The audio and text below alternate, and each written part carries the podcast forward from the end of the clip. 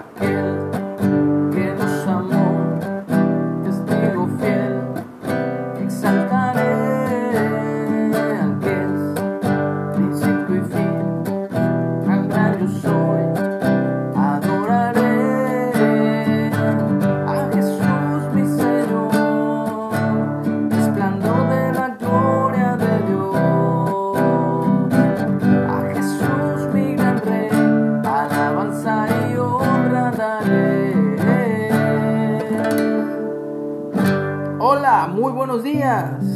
Agradecido con Dios por un día más de vida que Él nos regala. Podemos ver un día nubladito, fresco y estamos contentos porque Dios es nuestro Padre, es nuestro proveedor, nuestro ayudador. Estamos en la lectura del libro o Evangelio de Mateo o Leví. Vamos en el capítulo 26, estamos a dos capítulos, a dos capítulos de terminar este libro. Y el título para hoy es Pedro niega a Jesús. Estamos capítulo 26, versículo 69. Dice así, Pedro estaba sentado fuera en el patio y se le acercó una criada diciendo, tú también estabas con Jesús el Galileo. Mas él negó delante de todos, diciendo, no sé lo que dices. Saliendo él a la puerta, le vio otra, otra criada, y dijo a los que estaban allí, este también estaba con Jesús el Nazareno. Pero él negó otra vez con juramento. Te lo juro, no conozco al hombre. Un poco después, acercándose los que por allí estaban, dijeron a Pedro, verdaderamente también tú eres de ellos, porque aún tu manera de hablar te delata, te descubre. Entonces él, o sea Pedro, comenzó a maldecir, a jurar, no conozco al hombre, y enseguida cantó el gallo. Entonces Pedro se acordó de las palabras de Jesús que le había dicho, antes que cante el gallo, me negarás tres veces. Y saliendo fuera, lloró amargamente. ¿Por qué lloró Pedro? Porque sabía que había traicionado a su maestro, a su Señor. ¿Cuántas veces nos ha tocado llorar la traición que cometemos?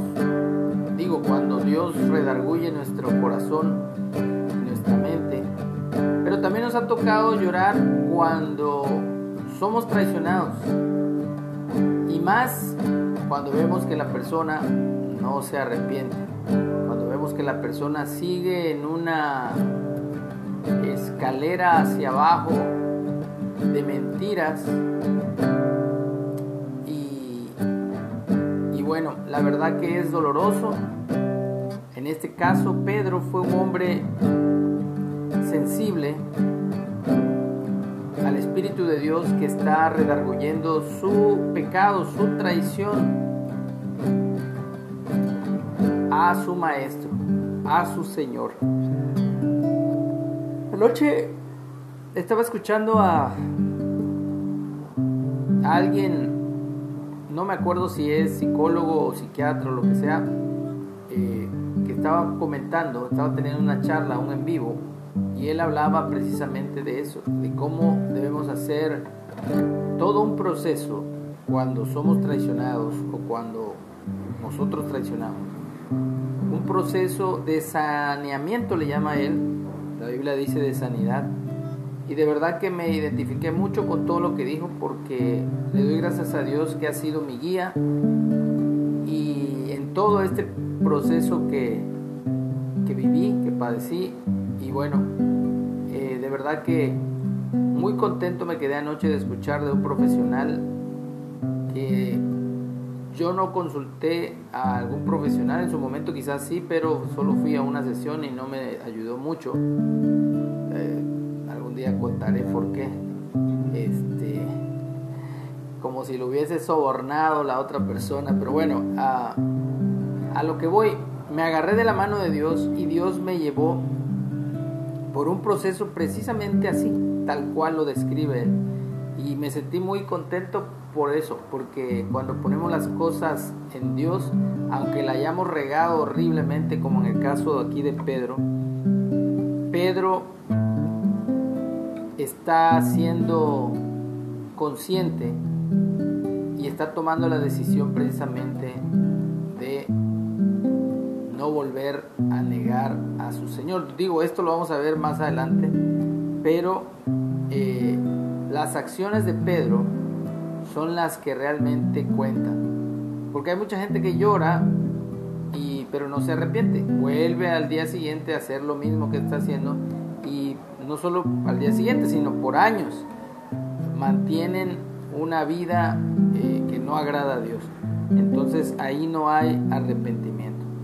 Pero aquí vemos cómo Pedro eh, sí es tocado por Dios y llora y ese lloro más adelante vamos a ver que sí fue real. ¿Por qué?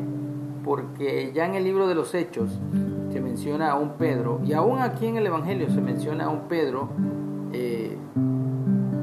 siendo restituido por Jesús, eh, cuando le dice Jesús, Pedro, ¿me amas?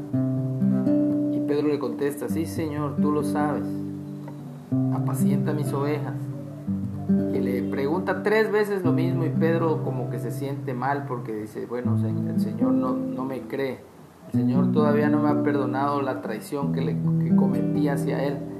Eh, pero Jesús está probando a Pedro si realmente ya está arrepentido de su traición y lo vemos, vuelvo a repetir más adelante en el libro de los Hechos, a Pedro predicando con gran poder y con eh, la llenura del Espíritu de Dios y judíos convirtiéndose al por mayor.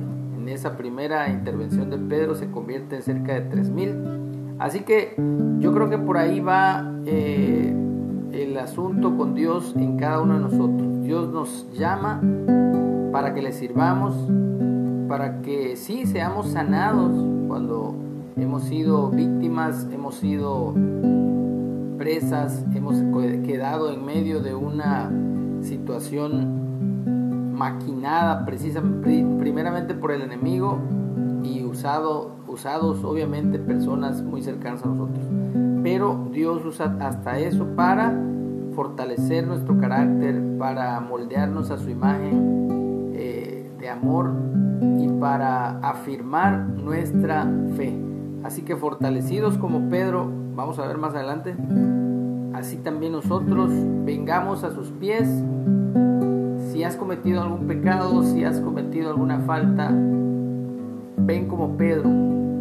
Pídele a Dios que toque tu corazón, pídele a Dios que te redarguya para que podamos andar en vida nueva, podamos andar en una vida piadosa y que agrada a Dios.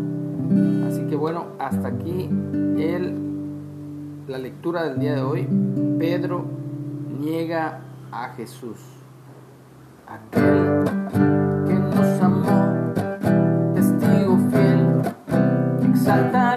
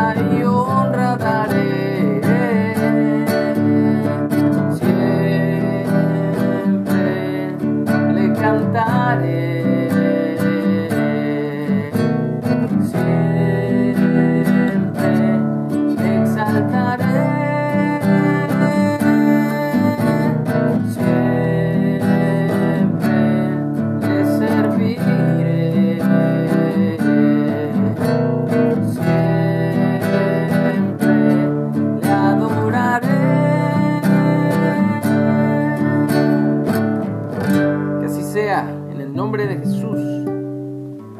Que tengamos un excelente día, que tengamos un excelente, una excelente semana.